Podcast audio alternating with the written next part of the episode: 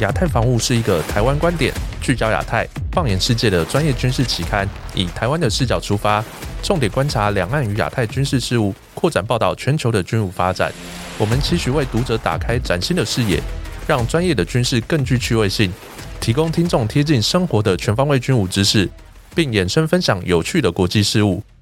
本集是我们亚太防务 Pockets EP 二十八。我是 Alan，本集邀请亚太防务杂志总编辑郑继文老师担任主讲。大家好，我是郑继文，以及辽源出版社主编欧兆威先生。大家好，我是辽源的主编，我叫欧兆威，也朋友叫我查理。那我们这一集哈，主要是探讨美国、日本、印度，然后持续协同东协国家的联演，包括有美国、马来西亚卡拉海上联演，然后日本、菲律宾的防空训练，然后还有印度、马来西亚二零二二的联合军演。接下来我们请两位老师针对美日印这三场军演进行介绍以及评析。呃，我们知道美国和他的朋友，哎，朋友圈，哎，盟国或者好朋友国家、友好国家，那每年在整个印太大范围的海域、空域都有很多各种类型的军演，哎，那我想赵薇也有注意到过去。这个两个月，也就是二零二零年的最后两个月，哇，这个军演的热潮还是没有任何停歇的状况哦。呃，似乎大家这个诶演习这个热头上，这个呃。圣诞节哦，好像也可以放在一边哦，就让人家感觉到非常有趣。呃，我想能不能请这个赵薇先我们回顾一下二零二二年最后两个月的重点这个联合演习？那我有大概梳理了一下哈，包括这个十一月初的美日印澳马拉巴尔啊。还有美日的规模庞大的利剑演习啊，那还有美国与东南亚的卡拉系列演习，还有刚才我们这个提到的日菲联合防空演习，还有印度与马来西亚的联合演习。哇，这个呃可以说是接力进行啊。哎，能否请这个赵薇为我们大概简单介绍一下？哎，我们可以这样看吧，呃，尤其是呃。美国跟马来西亚这个卡拉演习啊，海上联演，以前在杂志也写很多了啊。以前我在杂志几乎都被赋予说我要关注各国的这个演习的这个任务啊。那卡拉其实它全名是 Cooperation Afloat at Readiness and Training 啊，全名我们简称叫 CARAT C A R A T。那它在一九九五年就开始执行的一个单一的一个演习啊。这个美国它通常它演习就是两国或多国啦。那这个卡拉演习还蛮特别的，就是说它巡回，它一条船或两条船，它巡回到各个国家的海军，然后就一直在做这个操演。那呃定点，然后不同国家来做操演。那卡拉演习，它顾名思义就是主要它是由美国海军哦，经由联合训练的方式，跟各国海军官兵建立一同呃一套共同的这个登检哈。还有反海盗，那之前是在加入这个海上反恐这个反制程序，希望说建立各国官兵之间的这个情谊啊、情报分享，还有这个战术战法的一致性以及共通性。那唯有进入这样的模式，美国才能够在东南亚建立起来它跟各国啊这个军官还有官兵之间的这个管道的联系管道。那说菲律宾跟日本这个联合防空演习的，我觉得好有趣啊。日本我们知道，他什么都怕，啊，武器不敢卖，那，军队也不敢走出去，他顶多就是到美国，哈，跟美国做这个联合演习，啊，那联合演习包括有这个呃水上的这个呃这水陆机动团，还有就是以前他曾经参与过这个呃特别调制的这个红旗演习啊，只有日本跟美国啊。或者有一次最我印象最深刻，连韩国也一起来，日韩美一起办的那个红旗演习，好像也就那一次而已。那另外一次就是他到关岛去的一个一个演习啊，就是呃美国跟美国一起办的，还有韩韩韩国、澳洲等等一个哈做这个联合跟空军作战有关的一个演习，所以。但是日本它到现在为止，它不曾经跟任何一个东南亚国家的军队进行过任何的这个联合演习，在我印象当中是没有了。那大部分都是听到就是说，在美国的牵动之下，跟英澳纽加啊韩。印度等等国家进行的这个操演，那其中又以这个海军的部分较多啊，空军次之，陆军是几乎是少之又少了。所以这一次这个菲律宾跟日本航空自卫队的联合操演，我觉得说对于菲律宾或者台湾来说都意义重大。对菲律宾来说，除了美国以外啊，几乎很少跟其他国家做联合演习，因为菲军它。还是毕竟一个陆军为主要实力的国家嘛，所以所以说它空军虽然现在也开始慢慢建设了，海军也开始慢慢建设，但是你说要联合演习要去到别的国家呃来参与的话，这个对菲律宾来说还是蛮吃力的。那对于台湾的意义就是在于说，哎，日本跟菲律宾他们建立了这个实质的这军事交流。那当然我们现在经常说的说，哎，台湾有事嘛？如果未来真的是有任何状况的话，日本是很有可能经由菲律宾这个管道，那提供除日本西南诸岛之外的方向啊，来提供协助啊。因为我们知道菲律宾的吕宋岛跟台湾之间的距离是很近的哈。当年日本攻击菲律宾的时候，就是从台湾这边出发，从屏东这边出发。呃，当然我们也知道说，菲律宾空军它现在已经有所提升了。那对国军的这个日常作业来说，也可能带来威胁。而且日本这一次他出动的是 F 十五战机啊，这不管是作为展示也好，练兵也好，光是飞这一趟啊，就凸显了日本是何等看重他跟菲律宾的这个实质的军事交流目的。而且日本在做的啊，是美国过去行之有年的工作，只是说，哎，现在由日本来去执行而已啊。美国就是可能他只做一些重点的工作，那不像以前每一个都到。那再来就说印度马来西亚这个联合演习，其实这个演习还蛮有意思的。这个演习在十一月下旬开始嘛。十月二十八号开始，到十二月十二号预定啊，就呃到我们录音的这个时间点，然后就结束了。那其实他在大马的一个呃南部的一个小镇啊，一个小城啊，叫居然。那那边他主要是做什么呢？热带雨林作战的这个为目的的一个联合操演，而且是一个营级的一个单位。呃，其实马印两国在二零一五年就宣布加强这个战略伙伴关系的安全框架之下，开始有了各种各个军种的这个联合操演。我过去有海军、空军哦，这一次主要是放在陆军的部分。那印度总理莫迪他在二零一五年三月的时候，他就宣布说，哎，这个地区呃同安共荣的一个政策的部分，就希望说能够深化沿岸各国之间的这个经济还有安全合作。所以这个这一次的演习，这个代号叫哈里猫萨迪哦，呃或者哈里猫就是呃这个马来文的虎老虎的意思了哈。那就是这个演习，它时间不长啊，它地面的这个探这个这个演习，那主要就是摸索彼此这个战机战法还有各种指令的下达等等。毕竟两个国家它都是这个呃大英国协的国家嘛哈，所以呃他们的军队在传统上面或者在很多呃机令方面都延续了来自于英国的这个部分，所以可以想见说，哎，这个这个演习应该上一次做应该是二零一八年了哈，我找到资料至少二零一八年，之后可也是因为疫情的关系嘛哈。那正如呃郑总刚刚所说的，这几年啊，尤其是这一两年啊，这个演习就趋多了。因为过去的这个疫情从二零二零年到现在，大家都很少走出门去。那很多的演习，呃，除非这是很很熟悉的伙伴，否则的话也很少说哎跨境去做啊这个演习的执行。所以现在可能也在大家在赶赶这个车吧，希望赶紧可以把它做完这样子。所以我觉得说，诶，以现在马印这个来说的话，我觉得他们还是在一个摸索的阶段。说真的是，呃，要建立什么这个呃合作伙伴呢，在军事上面合作伙伴的关系，我觉得距离还是有一点遥远。对，刚才赵薇讲到啊，因为这个后疫情时代这个补课问题啊，哎，使得这一两年很多演习这个规模都号称有史以来最大。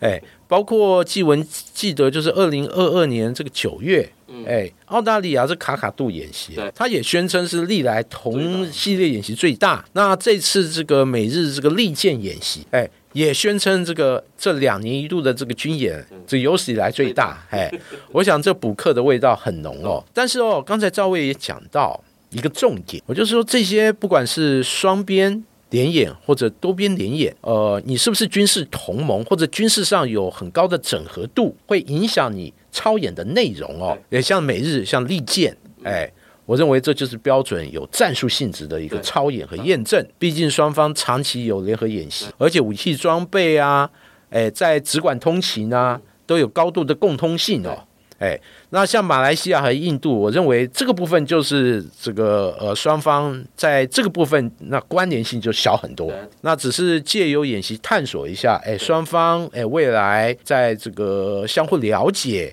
为未来的合作奠定一些基础，哎，入门的基础，哎，所以就是其实。虽然演习很多，它的实施的内涵还是有很大的差异哦。那另外，我想再请赵薇谈一下哦，这些演习赫然发现都是围绕中国大陆周边这个进行哦，能不能为大家解读它的军事和政治这个地缘政治的意涵？会不会这些演习事实上还是美国所谓的印太战略，或者是？中美哎大国竞争之下的产物呢？哎，诶，我应该这样子说吧，呃，以前在安倍晋三提出这个印太，或者是后来川普也呃顺着这条呃顺藤摸瓜上去哦，就是说，哎，对，这个就是一个印太的一个整体一个战略，就把呃印度也拉进来这样子的看法。其实我们知道，以前我们叫通常这边整个区域我们叫西太平洋，好，那西太平洋就指的就是第七舰队，它从始于呃这个关岛以西。然后一路到这个波斯湾口为止啊，这整个都是美国太平洋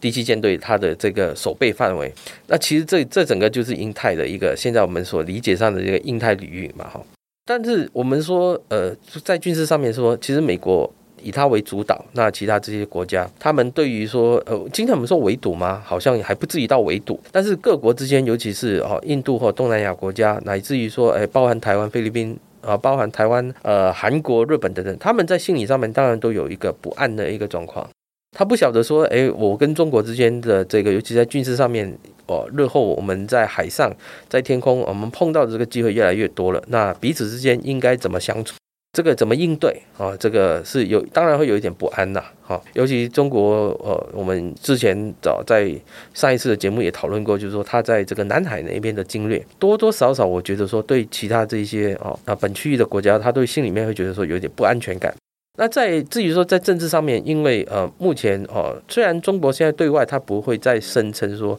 中国崛起啊，这个在呃上一次他们可能在呃上一上一任领导人的时候非常强调的一个事情。但是后来发现说，哎，这个崛起的这个谈论，后来引起其他国家的一些猜忌，甚至是呃觉得说，哎，你这样子的做法啊，究竟含有什么目的？所以后来在习近平他才会提出了一个“一带一路”的这种方式，希望用共荣啊的的方式来经营整个啊他的这个“一带一路”啊，就是海上新的一代的海上丝路。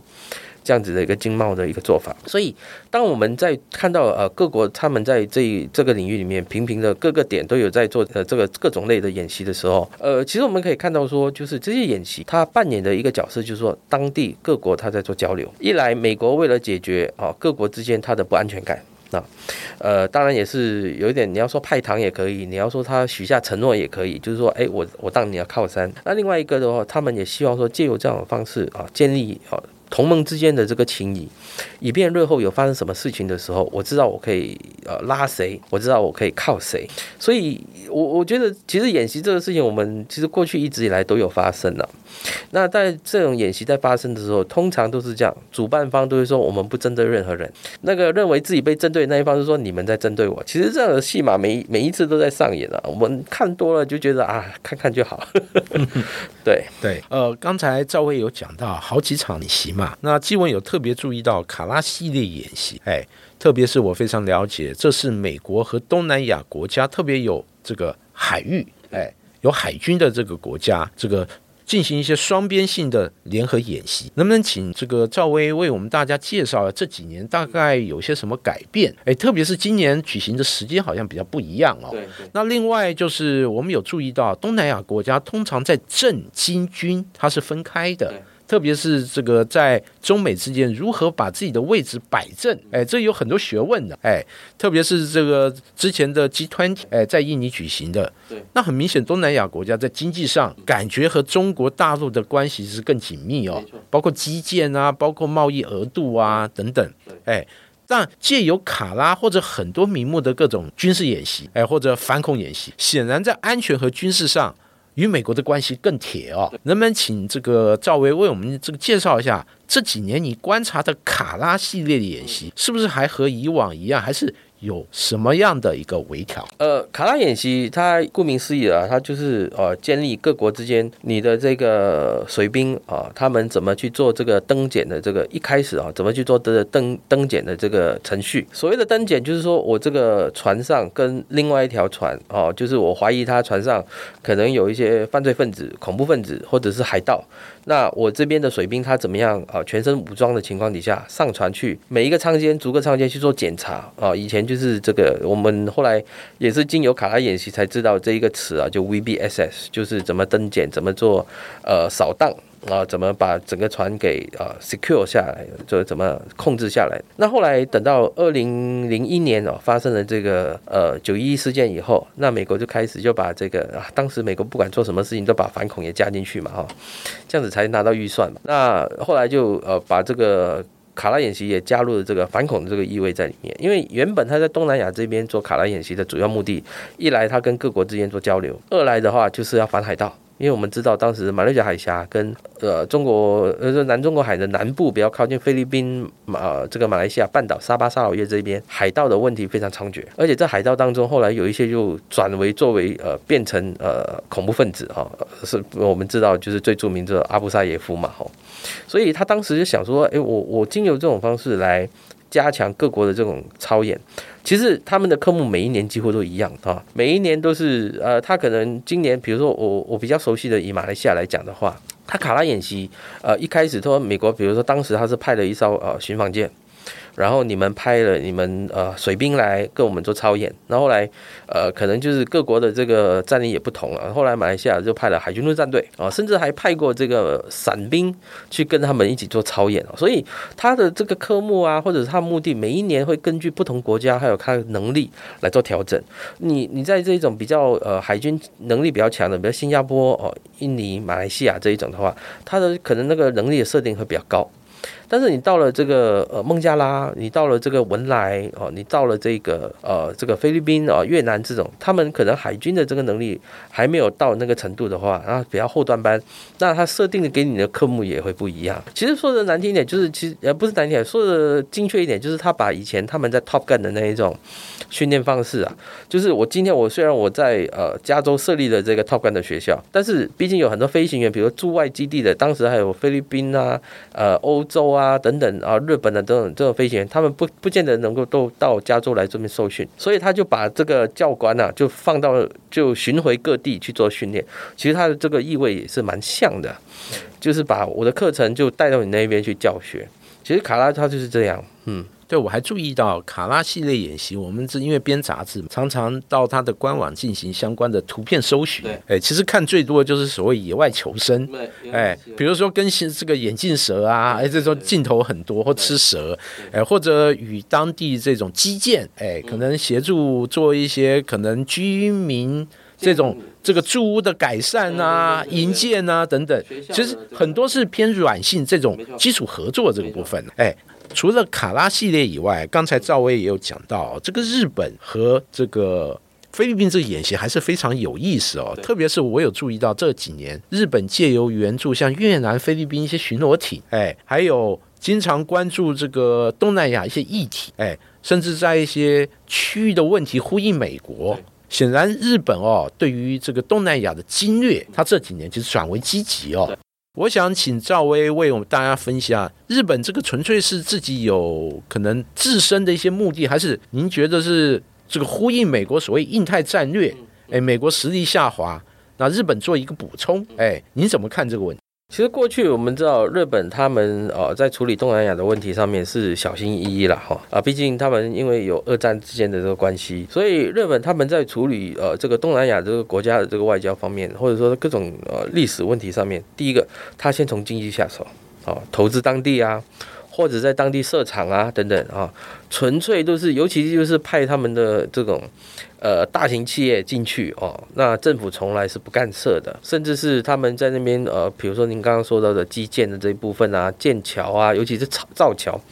这个在很多国家他们都有都有这样子的做法，和甚至是造呃建学校等等，呃，后来就是呃日本他们。这几年，我觉得尤其在安倍他第二次任相以后，呃，当时他们也做了很多。第一个，他们的武器哦输出的三原则也改变了。即使是如此哦，他们在呃一一当时我看过，他不管是在新加坡航展，呃，好像印度航展他们也有去哦，就是那个新民和的这个 U two 啊，想说去 US two 要卖到哦这些国家去。啊，当然最后是铩羽而归了哦。他们的 P two 也是啊，想说卖到国外去。呃，都没有。他们但即使是这样子，他们说口头上说要卖，但是真的是去推动的时候，又好像很害羞啊，好像不晓得在怕什么东西一样啊。这个是我们在当时在做采访的时候可以观察到的。那只是现在为止，不要说嗯一架飞机了，我相信他好像连一颗螺丝都还不曾 卖出去过啊。所以日本他反而是说我赠送这个他们海海上保安厅退役下来的这个船艇。分别送到这个有需要的国家啊，比如说菲律宾啊，呃，刚刚您提到的还有这个越南啊，哦，别忘了还有马来西亚啊。他希望呃，我把这个船退役了以后整修了一番，然后你们的这个 Costa 来到我日本这边接受我这边的训练。然后把这个船啊涂得漂漂亮亮的，然后就经由你们的人啊，可能上面还会有日本原厂的人啊，就跟你们一起就航行回去你的国家。其实我觉得，呃，在这样子的过程里面，他就是希望借由，嗯，其实这个模式其实跟美国是蛮像的，就是来我这边，你接受我的机令准则的训练。呃，怎么去操作这艘船？那很快的，可能你在呃各种驼令上面，可能你还当然还是维持你自己的那种做法，但是很也许那个程序什么的，你就会有点改变。那改变了以后回去，能不能影响到你整个国家的这个呃这个海上保安、你的你的 Coast Guard 的改变，或者甚至你的所有海上执法单位的改变，那就要看各个国家。那日本在这一块，他们并没有我的观察，他们没有 push 的很凶，他不会说，哎，我今天我我送了你几条船，然后我就固定我会我。其实我，假如是美国的话，我送了你这条船啊，可能每隔一两年，我就会派人来，哎，访问一下，看看你这条船用的怎么样啊，有什么东西需要回馈给我们的啊？那按照你们的使用状况，我可能我隔几年我又再送船给你等等。那日本的话，好像有一搭没一搭在做这个事情，所以我觉得他们想做。但是呢，做起来又有一点可能，呃，一一来是受到二战的这个哦，这个以前占领过东南亚的这个这个阴影，或者说这个这个心魔的存在，所以他们现在做不管做这个什么事情，都是有点扭扭捏捏的。反正这一次呢，这个 F 十五航陆航空自卫队派了两架 F 十五，从我相信应该是从那霸这边飞过去的啊，经过至少两三次的空中加油啊，去到呃这个克拉克基地。呃，这一次虽然两架说多也不多了哈。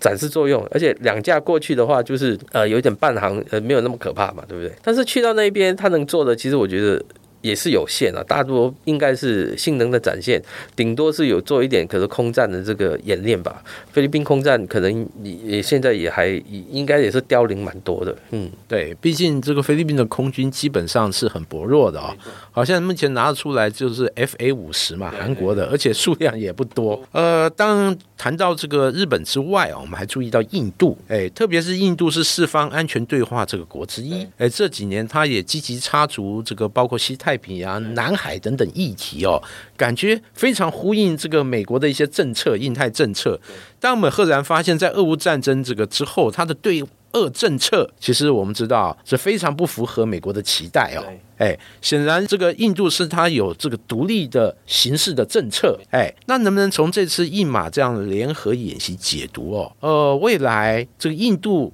它在整个东南亚国家，它的整个经略。会呈现一个什么样的特色？特别我有注意到，好像比如包括马来西亚，它内部也有不少印度裔的这个人口哦。哎，那您认为哦，就是它的综合考虑大概点是如？呃，印度马来西亚的这个年度的也不算年度了，就是他们签了这个呃合作以后的一个演习哈。这个哈利猫 Saki 的话，我觉得呃有一个好玩的一个地方，就是说，哎，这边谁是老大？似乎没有一个美国或者其他国家在后面在撑着吧，或者主导。显然就是印度是老大啊！印度他希望他把他的触角影响到在南亚以外。我们知道，呃，过去的印度他只希望自己的影响力在南亚之内，哈，因为他自己的敌人蛮多的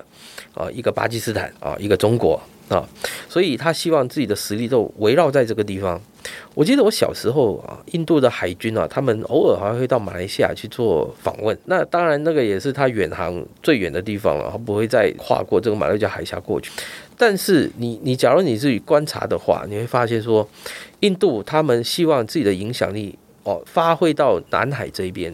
过去我是在这个呃中国的呃这个呃西南的地方跟你对峙啊，但是希望他今天把他的这个影响力扩展到南海这一边的话，去把你的其他中国的这个呃可能潜在的这个对手，我去支援他们，或者是说我跟他们建立起这个关系，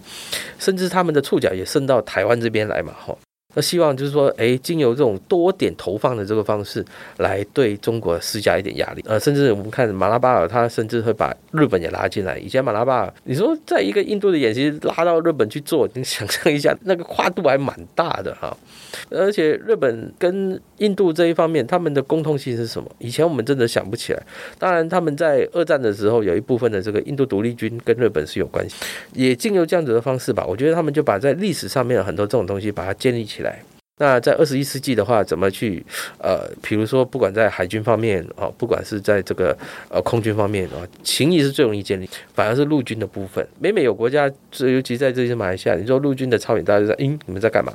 而且你们两国之间的距离这么远，哈，你不像新加坡、马来西亚这一种，哈，两个就呃，就是两边就是。在同一个陆地上面，所以说意义的话，我会觉得说，印度他希望把他对呃中国的影响力或者牵制力投放到南海这边来，东南亚国家，以至于说，哎，东南亚国家也可以对他们啊有印度有一定不同的想法，不像于说以过去，当然您说的刚刚呃，尤其在东南亚这一边，印度裔的这个人口也不少啊，那在文化力的影响方面也是蛮多的，因为我记得我们小时候经常看到很多宝莱坞的电影，甚至是印度的电视剧啊，小孩子都超爱看的，听。不懂，但是一直在那边唱歌啊、跳舞这样子，所以印度他希望他的这个影响力能够比以前更提升。我相信这也是他这一系列演习或者交流的目的。对，纪文也有注意到，印度这几年对东南亚国家在武器销售这个部分也很积极，包括他希望把光辉战机这个销售给马来西亚。哎，那另外之前他还销售布拉莫斯超音速反舰飞弹给这个越南哦。对。而且越南在这个二零二二年十二月，哎，罕见的在河内举行一个越南防务展哦，哎，印度也参展的态度蛮积极的，包括防空飞弹啊，还有印度自豪的一些装备也有展出。总体来讲，印度对于东南亚周边国家，其实它的经略，我认为态度会越来越积极哦，既有地缘政治，也有经济因素哦。哎，呃，今天非常谢谢这个赵薇。哎，在节目中与大家畅谈这个二零二二年最后两个月，哎，在整个印太或者特别聚焦于整个西太平洋，它的很多一些各种类型的一些军演，哎，那让大家这个对于这个区域的军事和地缘政治动态有更多的了解。谢谢赵薇，谢谢郑总，大家再见，拜拜。本集节目到这边告一段落，感谢亚太防务杂志总编郑继文老师以及辽远出版社主编欧兆威先生带来如此精彩的内容，相信各位听众朋友一定获益良多。也欢迎听众朋友到我们的 Apple Podcast 给予五星好评，也可以到我们的脸书进行留言分享。我们期待下集的内容跟大家分享，拜拜，再见，拜拜。